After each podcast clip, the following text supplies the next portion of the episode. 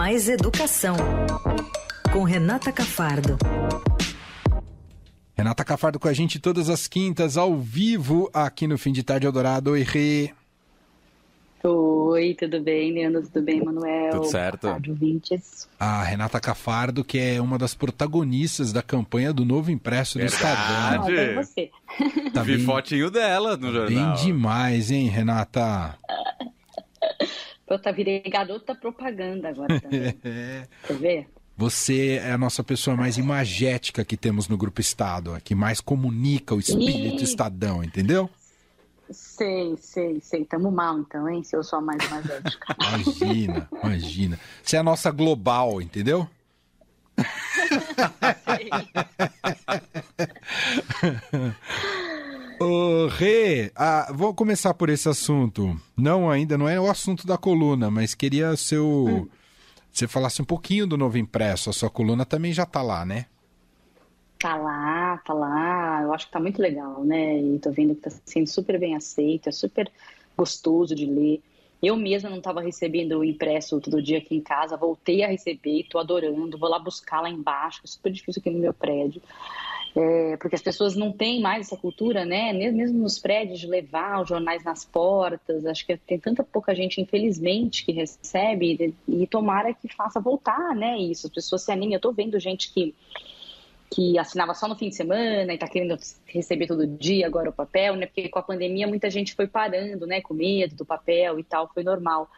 É, mas tá tão gostoso de ler, né? Assim, tão mais fácil, tão mais moderno. Parece um jornal europeu, né? Você vê assim em cima da mesa e fala, nossa, tô aqui com o que eu... É o país, né? Muito chique mesmo. Então.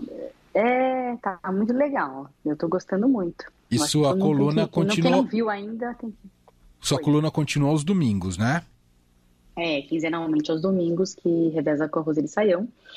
É, domingo sim, domingo não, esse domingo é não. Mas então, para quem quiser acompanhar, esse não tem, tem o próximo. Muito bem. Para quem ainda não conhece, não viu o novo impresso, ah, corra na banca ou pode assinar também no próprio site do estadão.com.br. Tem os caminhos ali para você escolher o, o pacote que mais lhe convém, né, em relação ao impresso. Né, tem vários tipos de pacotes diferentes, é e, inclusive algum, algumas assinaturas você ganha até é, alguns prêmios ali, assim que você assina, também dá para assinar por telefone, mas o melhor caminho é achar lá no estadão.com.br, aí você já E assine, efetiva. né? Assine. Assine, né? Assine, porque é assim que a imprensa se mantém viva, é assim É que isso. se paga o nosso trabalho de apuração, de boa apuração, de, de respeito às notícias, respeito às fontes e um, né, e uma, um jornalismo ético, de qualidade, é com as assinaturas de vocês. Então, se vocês estão nos ouvindo e gostam do, jornalismo de qualidade do Estadão e da Rádio Dourado, vai lá assinar o Estadão. É isso, muito bom. Renata, essa semana tivemos eh, sendo colocado em prática a nova medida do governo do estado em relação às aulas presenciais, né? A obrigatoriedade de 100% de aulas presenciais. Já dá para fazer um balanço? Você sabe que não tem balanço ainda na, na Secretaria Estadual de Educação, mas eu tenho os balanços de outros estados e também tem uma polêmica que eu queria contar para vocês que está acontecendo nessa primeira semana, que é com relação à capital. Se a capital é obrigatório voltar ou não. Mas primeiro eu vou contar para vocês os outros estados, que não é só São Paulo não que está com essa obrigatoriedade da volta, né? É a obrigatoriedade da volta das famílias, é bom deixar claro, e não da escola que já era, né? Então as famílias precisam levar os seus filhos para a escola de 4 a 17 anos, como já previa a nossa lei de diretrizes e bases da educação, previa que os alunos tinham que estar matriculados e previa que os alunos tinham que ter frequência mínima de 75%. Caso contrário, os pais podem ser responsabilizados. Então, é algo que está na lei, tá? Então, a gente só está voltando, né, a valer a lei. Não é que não é que alguma coisa diferente está acontecendo. Isso já era obrigado, a gente parou por causa da pandemia.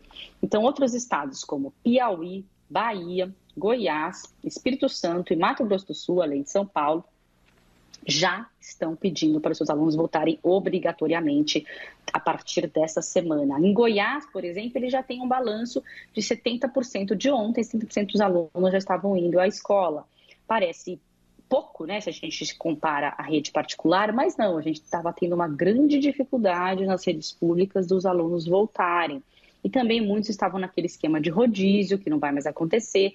Além da obrigatoriedade, é preciso ir 100%, pode 100% dos alunos todos os dias. Então, isso também anima, às vezes, um pouco as famílias que precisam se organizar, né, Manuel? Às vezes, ah, é só um dia sim, um dia não, ah, então nem vou, né? Porque eu vou arrumar babá um dia sim, um dia não, vou arrumar alguém para cuidar da criança, para deixar um lugar para deixar num dia, ai, numa semana é terça, na outra é quarta que tem que ir para a escola, isso faz com que a educação não seja uma rotina e acaba parecendo menos importante, né? Então, o fato de voltar todo dia também é muito relevante para que as famílias se motivem a levar os, os alunos para a escola.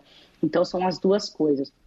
Agora, o que estava acontecendo aqui em São Paulo? Depois que o governo do estado anunciou na semana passada que ia voltar obrigatório nesta semana, o prefeito Ricardo Nunes disse que em São Paulo não ia precisar voltar obrigatoriamente. Foi uma coisa assim, dito pelo não dito, porque ele não, ele não, ele não publicou né, naquele momento uma norma dizendo aqui não vale. Ele disse: temos uma lei na capital que diz que enquanto estivermos no período emergencial causado pela pandemia, né, enquanto durar o período de emergência, ocasionado pela pandemia, será facultativo aos pais e responsáveis do retorno às aulas presenciais. Então ele disse: essa lei, que é de agosto de 2020, está valendo ainda. Então, eu não posso obrigar na cidade. E aí, começou a semana e ficou aquela dúvida: peraí, mas então na capital nenhuma escola, nenhuma família precisa voltar obrigatoriamente? Ninguém esclareceu, porque tem muito assunto, né? E hoje eu estava aqui pesquisando para a coluna e vou atrás. E um me fala uma coisa e outro me fala outra. Cada fonte me diz uma coisa. Não, não precisa, sim, precisa. O Estado disse para mim, a Secretaria Estadual de Educação, é obrigado, sim, nas escolas de Fundamental 1 e Fundamental 2 e médio, tanto privadas quanto estaduais, nas nossas escolas do Estado, a Secretaria disse, nós estamos cobrando que se vá obrigatoriamente, quem não for vai receber falta, que é isso que acontece, recebe falta, e se você não cumpriu 75% de presença, você pode ser reprovado. Então, o Estado estava aplicando sim nas escolas dele da capital. Presta atenção como é complicado. Hum. As escolas privadas também estavam aplicando, dizendo que era obrigado. Mandaram, não sei se você recebeu na escola das suas filhas, mas mandaram é, cartas para os pais dizendo a partir de agora é obrigado a ir, só não pode, só pode faltar, só pode ficar em casa, não faltar, só pode ficar em casa quem tiver ou é, com suspeita de Covid ou tiver um atestado médico de comorbidade que impeça a ir da escola. Mandaram cartas, as escolas privadas mandaram cartas para os pais no começo da semana avisando que isso estava acontecendo. E se você vai consultar, eu, no caso, que consultar a Secretaria Municipal de Educação, a informação era que não, na capital não está obrigado, não. Hum. Bom, falei com jurista, falei com a professora Nina Ranieri, que me ajuda em tudo, que é professora da Faculdade de Direito Largo São Francisco da USP, que é sensacional. Um beijo, professora Nina, que me ajudou já tarde tá de novo. E ela leu todas as leis, as leis, as normativas, até que a gente descobriu mais tarde uma, uma instrução normativa da Secretaria Municipal de Educação Municipal, de anteontem, dia 19, então dessa semana ainda, dizendo que a norma municipal valia a rede para a rede municipal e para a educação infantil apenas privada. Então, resumindo tudo isso, que é muito complicado. Nossa. Está assim, ah. é, é muito complicado. E eu estava até agora, assim, até as, eh, sei lá, 10 para 5, ainda sem saber o que eu ia dizer para vocês, porque eu não conseguia dizer se era obrigatório ou se não era obrigatório aqui na cidade. Estava ah. desesperada mas a professora Nina falou de novo comigo e esclareceu. Então, é o seguinte: a Constituição diz que a educação infantil é, tem que ser legislada pelo município. Então, a educação infantil, sendo privada ou pública, pública só tem do município, tá? Não existe creche do Estado. É só creche do município ou creche privada ou conveniada, que também é do município. Elas ficam sob o cuidado da Secretaria Municipal. Então, essa, essa norma né, municipal vai valer para elas, vai valer, vai valer para as, as escolas de educação infantil privadas e também para a rede municipal, porque obviamente o prefeito cuida da rede municipal, né, das escolas municipais. Então, assim, nas redes, na rede municipal de São Paulo e nas escolas de educação infantil privadas, não é obrigado a ir. Entendi. É. Até que a gente saia do estado de emergência da, da pandemia. Então, se você tem filho até 5 anos de idade em educação infantil privada ou da prefeitura, ou em qualquer escola da prefeitura, que a, a prefeitura não tem só a escola de educação infantil, tem também Fundamental 1 ou, e algumas Fundamental 2, olha a complicação vindo de novo. Então, se você, vou falar de novo, se você tem filho até 5 anos de idade na rede privada ou filho na rede municipal, não é obrigatório mandar ainda. Se por acaso você acha que não tem que mandar, depois nós vamos falar sobre isso. Se não tem que mandar, eu tenho que mandar. Já falamos várias vezes, sabem que eu defendo ir para a escola. Claro. Mas você pode ainda não mandar. E se for obrigado, pode entrar na justiça e contestar, porque no município, para essas escolas, não precisa. Agora, se você tem filho na rede estadual, qualquer nível, ou na rede privada a partir do Fundamental 1, ou seja, a partir do primeiro, do primeiro ano, que é a antiga primeira série. Aí tem que ir. Tem que mandar, é obrigado. É obrigado tanto na rede particular quanto na estadual. Só se você tem na municipal, então, ou pequenininho na infantil privada, é que não é obrigado. É isso que ficou. Entendi. Tá? Agora, vocês acham que é interessante ou não interessante ser obrigatório? Qual é a opinião de vocês aí? Como Emanuel como pai, Leandro como tio. Vocês acham Leandro que como tio é ó. Vai, eu sou tio mesmo. não é? Ela já falou que ele é, é. tio.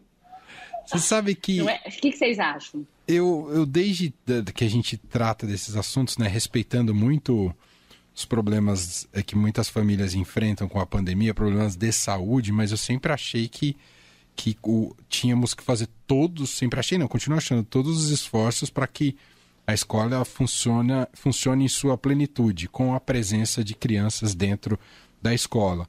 Ah, então eu acho que, diante do contexto de como está a pandemia, acho que sim, ô Renata, te respondendo aqui de bate-pronto, acho que sim, acho que tem que tornar, tornar você, obrigatória. Né? Pegou. Né, eu não, não, pensei em todos os aspectos, você que provavelmente está mais por dentro de todos eles, mas pensando assim de bate-pronto, uh, acho que sim, não me causa é, nenhuma. Mas talvez tenha questões aí a serem levantadas, né? É, você, eu, eu eu não sei. eu fico muito na dúvida. É tio. Eu acho que a coisa do, de ser tio atrapalha um pouco, mas é, eu acho que pro, pro infantil, ali pra creche e tal, eu acho que nesse momento ainda o facultativo seria, seria válido. Para outras idades, para uma idade um pouquinho mais avançada, eu fico numa séria dúvida. E aí é meio como o Emanuel falou, que acho que tem vários aspectos aí que eu, pelo menos particularmente, não, não consigo avaliar, não. Então, eu só vou dar alguns dados para vocês, não vou dar minha opinião. ah, fala dos dados, Renata. Não, a gente ah. tem, por exemplo, 97% dos profissionais de educação da rede estadual de ensino, por exemplo, que é onde vai ser obrigatório, onde é obrigatório, vacinados com a vacinação completa. 90% dos adolescentes de 12 a 17 vacinados.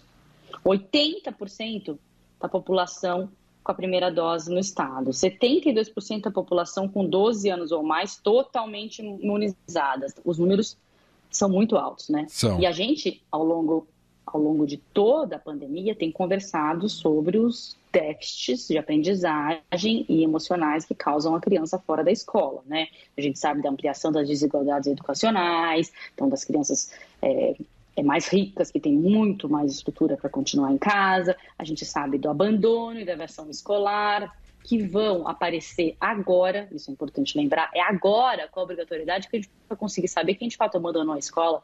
Porque até então, quem estava aí indo, fazendo um, um, uma aula online de assim, de não, está né, achando que está indo na escola, mas agora que manda voltar, será que ele volta? Daí o cara, né, o adolescente que teve que voltar a trabalhar, ou teve que ajudar a família em casa, cuidar do irmão mais novo, que a mãe teve que trabalhar, aí ele não vai mais, aí a gente vai ver o abandono mesmo. É agora, porque agora os índices de evasão estão baixíssimos, a gente não tem evasão quase, está todo mundo matriculado, todo mundo foi rematriculado para esse ano, todo mundo foi aprovado praticamente para esse ano, né? Não teve reprovação, por causa da, da questão da pandemia, teve muito pouca reprovação. Então, agora que a gente vai ver de fato o abandono impactos na saúde emocional, que a gente já falou, tanto os profissionais da educação quanto os alunos. A gente vê diversas instituições, né, que ao longo no mundo, ao longo da pandemia, como a Academia Americana de Pediatria, brasileira, é, academias europeias, né, sociedades europeias de pediatria e, e, e, e órgãos internacionais como Unesco, Unicef, Banco Mundial recomendando a escola presencial. Então, é, eu só posso dizer que, que não vejo problemas em se obrigar, apesar de ser um termo tão difícil, né? Obrigar a ir para a escola. Mas até então, nós éramos todos obrigados a ir para a escola, né? Que criança que não tem que ser obrigada a ir para a escola, né? É a nossa única obrigação enquanto criança, né? Quando somos crianças. Então, não vejo problema, de fato, né? Acho que sim, se tem famílias com comorbidade, que o pai entende que aquela criança prefere colocar em risco emocional e aprendizagem da criança do que colocar em risco essa saúde de alguém em casa ou dela própria, né? Que muitas vezes ela tem uma saúde debilitada e não tem a vacina para a criança. Então, o pai, mesmo na capital, nessas condições que eu falei, infantil ou na rede municipal, o pai tem que assinar um termo dizendo que vai se comprometer a, a, a, fazer com que a criança frequente as aulas online, né, o ensino remoto, faça o que tem que ser feito de, de ensino remoto. Então, mesmo que não vai, que não vá, ele precisa se comprometer dessa forma. Não pode simplesmente não mandar e deixar em casa sem fazer nada. Então, é, eu diria que acho importante, sim, que esteja sendo obrigado no nosso estado e em outros cinco estados. Eu acho que isso tende a crescer no país vai ser cada vez mais é, se voltar ao que era determinado pela Lei de Diretrizes e Bases, pela nossa Constituição, que a educação é, é, que as crianças têm que estar obrigatoriamente matriculada e tem que frequentar a escola. Não adianta só estar matriculado para frequentar, são as duas coisas que a lei pede. Então, a gente é, é voltar a criança para a escola com obrigatoriedade é voltar ao normal, entendeu?